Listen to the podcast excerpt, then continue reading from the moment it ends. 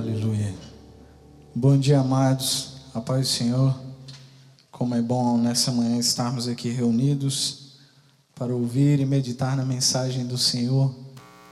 Então, sem me demorar, eu convido você a abrir a tua Bíblia aí, no primeiro livro de Samuel, no capítulo 1. Vamos ler alguns versículos. E ouvir a mensagem do Senhor nessa manhã. O que Ele tem para os nossos corações, o que Ele tem para esses dias, o que o Senhor deseja de nós. Então, o primeiro livro do profeta Samuel, capítulo 1, diz assim: Houve um homem de Ramataim Zofim, da região montanhosa de Efraim, cujo nome era Eucana, filho de Jeroão, filho de Eliú, filho de Tou, filho de Zufi, Efraimita. Tinha ele duas mulheres, uma se chamava Ana e a outra Penina. Penina tinha filhos, Ana, porém, não os tinha. Esse homem subia da, da sua cidade de ano em ano a adorar e a sacrificar o Senhor dos Exércitos em Siló. Estavam ali os dois filhos de Eli, Ofne e Finéias, como sacerdotes do Senhor. No dia em que Eucana oferecia o seu sacrifício, dava ele porção a Penina, sua mulher, e a todos os seus filhos e filhas. A Ana, porém, dava porção dupla, porque ele a amava, ainda mesmo que o Senhor a houvesse deixado estéril. A sua rival a provocava excessivamente para irritar, porquanto o Senhor lhe havia cerrado a madre. E assim o fazia ele de ano em ano, e todas as vezes que Ana subia à casa do Senhor, a outra a irritava, pelo que chorava e não comia. Então Eucana, seu marido, lhe disse: Ana, por que choras? E por que não comes? E por que estás de coração triste? Não te sou eu melhor do que dez filhos? Esse texto e o início do livro de Samuel, ele fala muito sobre o nascimento, a infância e o ministério profético e como um juiz de Samuel. E embora a, a ênfase desse, desse livro seja a transição do período de juízes para um período monárquico, ou seja, a transformação de Israel, onde é, a partir dali encerraria esse período de juízes e iniciaria um período monárquico, onde Israel seria representado por um rei. E aí é, é interessante como esse livro começa, porque ele fala a respeito de uma relação tanto quanto é, interessante. E nós vemos aqui que Eucana, um homem, e pelo que percebemos, um homem temente a Deus, e pelo que parece, todos os anos ele subia à cidade de Siló, ao templo do Senhor, para adorar o Senhor para entregar sacrifícios a Ele. E a palavra nos fala em entregar sacrifícios ao Senhor dos Exércitos.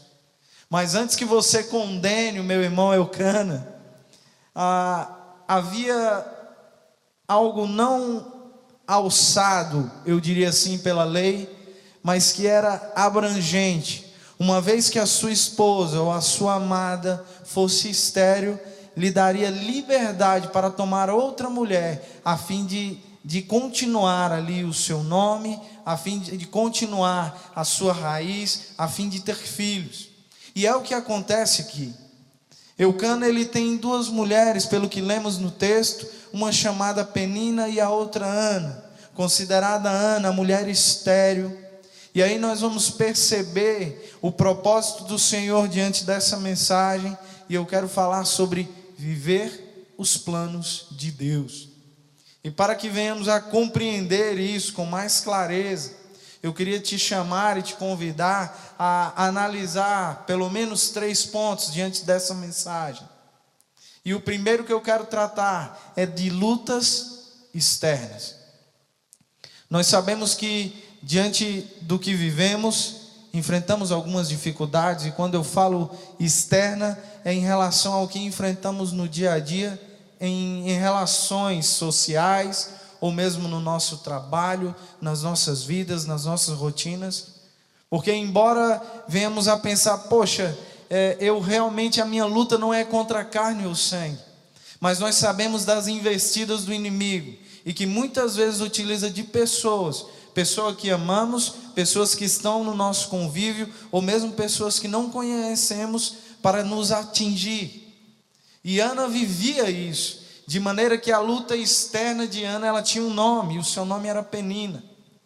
Penina, ela aproveitava da situação e aproveitava da circunstância de ter filhos para atormentar a vida de Ana. A palavra nos fala que Eucana amava Ana, contudo, aquela situação permanecia. E todos os anos, enquanto Eucana subia com sua família, com as suas duas mulheres, ou os seus filhos para oferecer sacrifício no templo, Penina usava daquele momento e daquele ambiente para, uh, eu diria, colocar ali Ana em xeque, dizendo: Olha, eu tenho filhos, você não tem. Isso nos fala de como o inimigo é implacável em roubar a nossa felicidade e ele não poupa esforços.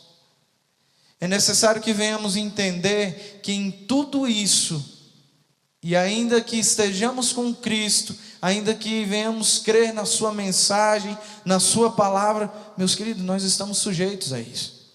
Nós estamos nesse mundo e estamos sujeitos a situações como essa. Nós estamos sujeitos a enfrentar dificuldades, e isso não quer dizer que o Senhor te esqueceu. Muitas vezes, através dessas dificuldades, desses problemas, de que enfrentamos no dia a dia, é onde o Senhor forge o nosso caráter. É necessário que venhamos compreender que o Senhor nos coloca dentro de situações ou nos permite viver situações para que venhamos a caminhar nos trilhos ou no caminho que Ele projetou para as nossas vidas. E talvez você pense, poxa, mas tem que ser através de dificuldades, através de dores. Não podemos esquecer que o próprio Jesus passou por dores. Em Isaías 53, ele fala que esse ao anunciar o, o Messias, ele fala: um homem experimentado em trabalhos, homem de dores. E nós sabemos que Isaías anuncia Jesus ali. E durante a caminhada do Senhor Jesus aqui na terra, mesmo sendo Deus, mas sendo também 100% homem, passou por toda sorte de dificuldade, por toda sorte de aflição e angústia por toda sorte de dificuldades, meus queridos.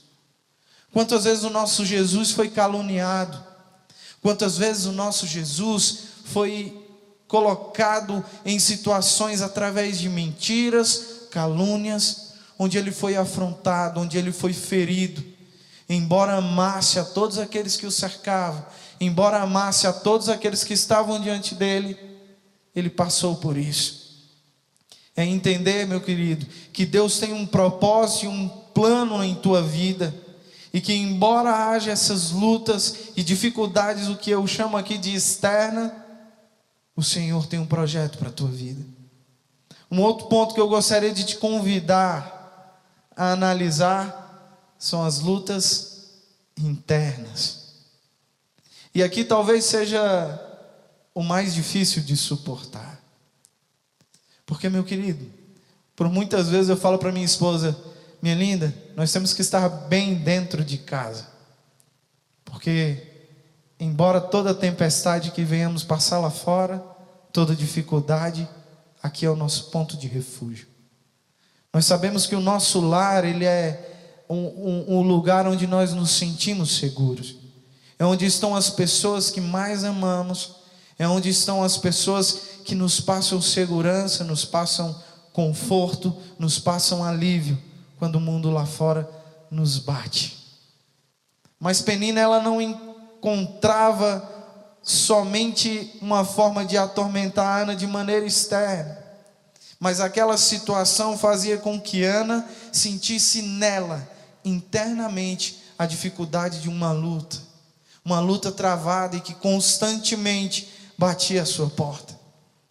Sabe, mais do que enfrentar Penina do lado de fora, quando ela entrava dentro da sua casa, ela ainda permanecia em angústia, em amargura, pois ela sabia que aquela luta que ela estava enfrentando lá fora, a dificuldade que ela estava enfrentando lá fora com Penina, era por uma debilidade que ela tinha. Semana passada nós falamos sobre o fato de ser mãe, ou homenageamos as mães aqui. E para mãe, ainda que use aquele jargão, ou aquela frase que diz que ser mãe é padecer no paraíso, eu vejo muitas vezes minha esposa falando do prazer de ser mãe. E quando Ana percebe que ela é estéreo, ela sofre muito mais. E a situação é tão crítica que aquela, aquilo que ela tinha passava por despercebido. E não por, por egoísmo de Ana, mas pela angústia que ela sofria.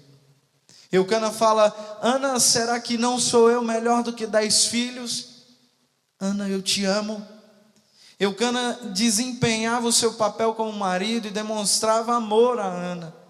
Porém, ela não conseguia compreender, porque a angústia que havia nela era maior do que tudo aquilo que ela estava vendo. Não podemos esquecer que, ainda assim, Deus tem um plano.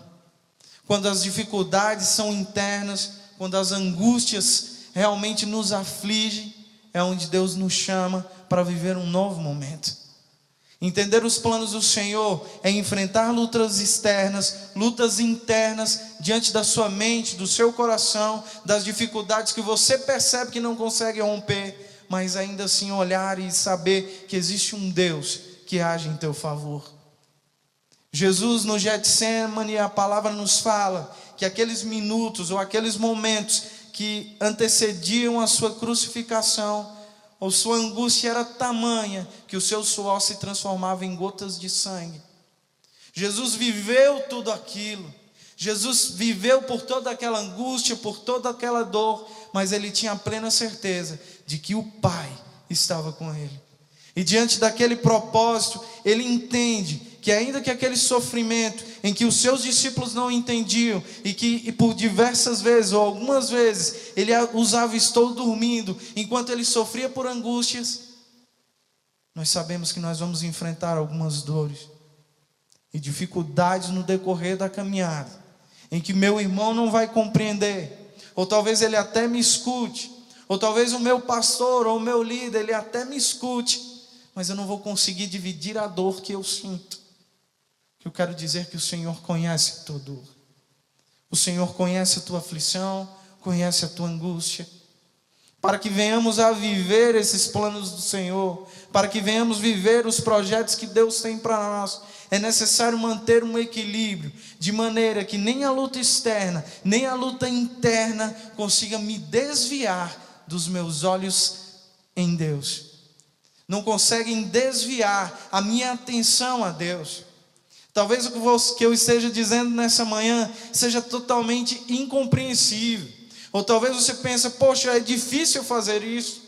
As lutas não vão parar. As angústias não vão parar. Os sentimentos não vão parar de me açoitar. Sinceramente, meu querido, não. Mas quando nós temos a, a, a luz do Senhor sobre nossas vidas, quando nós compreendemos o amor de Deus, ainda que venhamos passar por dificuldades, nós vamos nos manter retos e constantes, sabendo que Ele nos dará o livramento. Em Romanos 8, 28, esse versículo nos fala algo de que é muito usado nos nossos dias, e principalmente diante de dificuldades e luta. E diz que todas as coisas cooperam para o bem daqueles que amam a Deus. Mas nós deixamos de lado sempre a parte B desse versículo, que diz: conforme ou aqueles que foram chamados segundo o propósito de Deus. As coisas vão cooperar para o teu bem, as coisas vão concorrer para o seu bem, desde que você consiga entender que você deve estar alinhado ou projetado de maneira que você ou os seus desígnios estejam dentro dos planos do Senhor. Muito se fala sobre José, um homem sonhador. E nós vamos perceber que realmente José sonha muito. E eu já ouvi mensagens e diversas mensagens que diz: "Olha, José foi um sonhador e Deus realizou todos os sonhos de José". Mas a grande verdade é que José vive e sonha os sonhos de Deus. Nós vamos observar que José tem uma revelação através de sonhos de algo que estaria por acontecer lá na frente. E não era algo que ele almejava. O texto nos deixa claro que ele tem sonhos. A grande verdade é que o Senhor revelava a José os desígnios que ele iria viver. O Senhor revelava a José aquilo que ele ia sobreviver, tocar, viver. E em todo o tempo, nós percebemos que José passou por lutas e por aflições. O fato de dizer que Deus tem sonhos e projetos para você, meu querido, não quer te isentar de dificuldades e lutas, porque Deus deve te preparar para viver aquilo que Ele projetou para você. José entende isso quando ele é jogado na cisterna pelos seus irmãos. José entende isso quando a esposa de Potifar é, calunia ele naquela manhã. José continua compreendendo isso quando é encerrado as grades. Mas chega um momento que Deus o fortalece e o tira de trás daquelas grades para um lugar de vitória. O que o Senhor tem para você nessa manhã é o que Ana conseguiu compreender. E naquele, naquela manhã não foi um dia comum, não foi um dia qualquer. A palavra nos fala no verso 9 que a amargura de alma que Ana vivia o faz se lançar aos pés do Senhor. E naquela manhã ela chora abundantemente, é o que diz o verso 9 desse texto. Enquanto ela se derrama aos pés do Senhor, enquanto ela se derrama e ora, sentindo a amargura na sua alma, Deus ouve a oração de Ana. E o texto nos segue nos dizendo que aquela manhã Ana faz um voto. A partir dali, meus queridos, a chave muda. Ana deixa de desejar aquilo que talvez satisfizesse somente ela para entregar diante de Deus. O que o Senhor pede da tua vida nessa manhã é não é para que você deixe de sonhar. Ele não pede que você deixe de planejar. Ele não pede que você deixe de imaginar ou de almejar. O que ele pede é que você coloque diante dele tudo aquilo que você deseja. O que ele pede é que você alinhe e projete de maneira que os teus sonhos, os teus planos sejam o mesmo de Deus. O início desse texto e durante esse período de introdução, o que eu trouxe era que Israel estava vivendo um momento diferente. E que um homem foi levantado, o profeta Samuel, o juiz Samuel, e o desejo do Senhor era que fosse levantado um homem segundo o seu coração. Enquanto Ana desejava ter um filho, para deixar de viver aquela situação de, de mulher estéril, de uma mulher discriminada, de uma mulher que não frutificava, o Senhor tinha planos muito maiores. Em Jeremias 29, 11, ele diz: Eu bem sei os pensamentos que tenho a vosso respeito, pensamentos de paz e não de mal, para vos dar o fim que desejares. Deus fala através dos lábios de Jeremias naquele dia, ou Deus manifesta naquele momento que os planos dele são muito maiores e melhores do que podemos imaginar. Quando Ana compreende isso, aquela mulher que vivia amargurada, que não se alimentava, que não tinha satisfação ou prazer em viver. Mas a mensagem nos diz, a palavra nos diz, que quando ela entende isso e fala: Olha, Deus, eu coloco diante de ti o meu sonho. Eu sonho ter um filho. Eu sonho ser uma mulher fértil. É isso que o Senhor quer trazer para a tua vida. O ser humano, ele ele é tomado pelo desejo de sempre alcançar um pouco mais. E também é uma característica humana desenvolver e resolver problemas, de agir. Mas talvez o pior dos sentimentos é quando nos sentimos estéreis. quando nos sentimos incapazes, quando nos sentimos inúteis, infrutíferos. Ana vivia isso. Ana tinha no seu coração isso. Mas quando ela compreende que Deus quer mudar a sua sorte, ela se lança aos pés do Senhor.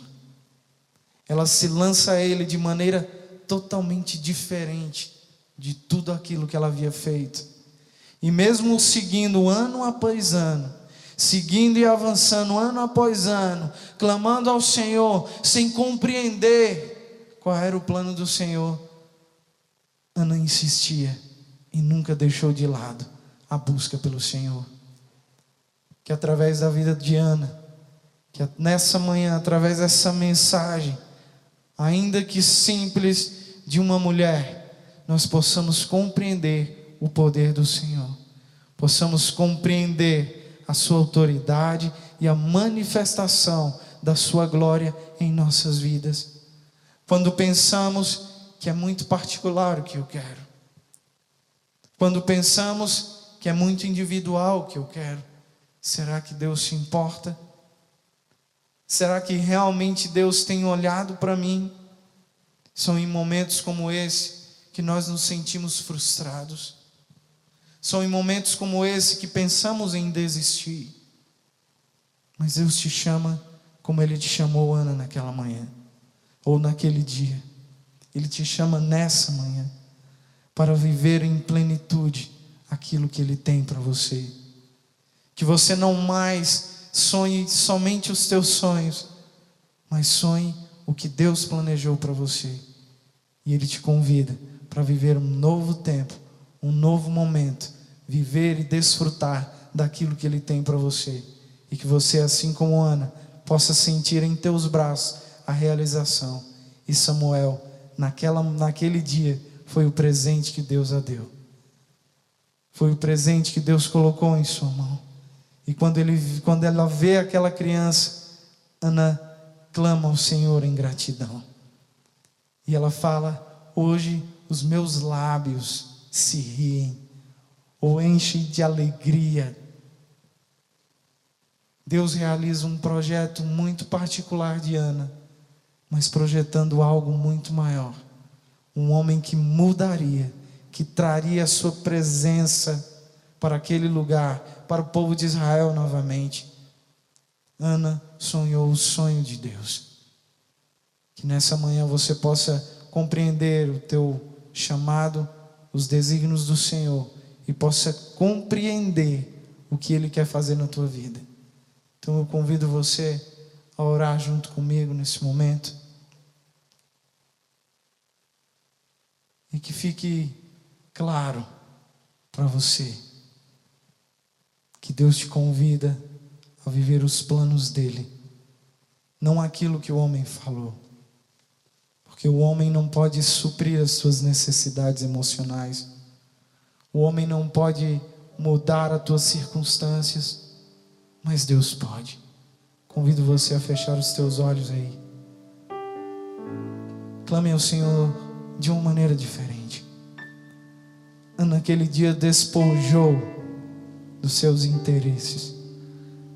E ela falou: Senhor, se eu tiver um filho, eu entregarei ele a ti. Se eu tiver um filho, se o Senhor realizar esse sonho, se o Senhor realizar esse milagre em minha vida, eu vou entregar ele totalmente a ti. A palavra nos fala que depois daquela oração, Ana se sente aliviada ela não tem mais aquela carga e ela sente que o Senhor tirou e tomou sobre ele toda aquela dificuldade. A palavra nos fala que ela se alimenta e ali ela se sente revigorada. Ore comigo nessa manhã e coloque diante do Senhor aquilo que tu tem por dificuldade, aquilo que tu tem sido atormentado há tantos anos aquele desejo que você tem, que as pessoas apontam para você e falam: você não vai conseguir. Coloque diante do Senhor. Senhor amado e maravilhoso Deus, eu quero te clamar nessa manhã, Senhor. Clamar a Ti, Senhor, em favor dessas famílias que nos acompanham. Clamar a Ti, Senhor, em favor desses sonhos e projetos individuais, ó Pai. Que tem, Senhor, trazido tanta angústia, Senhor, a não vê-lo realizado. Que o inimigo, Senhor, tem apontado, Senhor assim como Penina, para dizer: Olha, você não vai conseguir. Porém, Senhor, nessa manhã, eu declaro em nome de Jesus que o milagre aconteça, que em nome de Jesus esse sonho seja retomado, que em nome de Jesus que essas vidas sejam restauradas e que o alívio que Ana sentiu naquele dia aquele que nos acompanha possa sentir aí na sua casa, no seio da sua família, no seu coração, onde tantas lutas internas, tantas aflições, tantas almas amarguradas, mas o Senhor pode limpar, curar, sarar e transformar toda e qualquer situação. Nós sabemos que é o teu tempo, Pai mas nós cremos, Senhor, que no deserto podem surgir torrentes de água, pode haver um escape, pois Tu és o nosso Deus, o nosso Senhor. E assim como Ana viveu o milagre de ter Samuel nos seus braços, que você possa viver o milagre do Senhor sobre a tua vida. Que tenha um domingo abençoado. Que Deus possa abençoá-lo rica e abundantemente. Que a graça do nosso Senhor e Salvador Jesus Cristo, o amor de Deus, o nosso Pai, a comunhão e a doce consolação do Espírito Santo seja conosco, não só agora, mas para todos sempre. Diga amém aí da tua casa, que Deus o abençoe. Tenha um ótimo domingo, meu querido.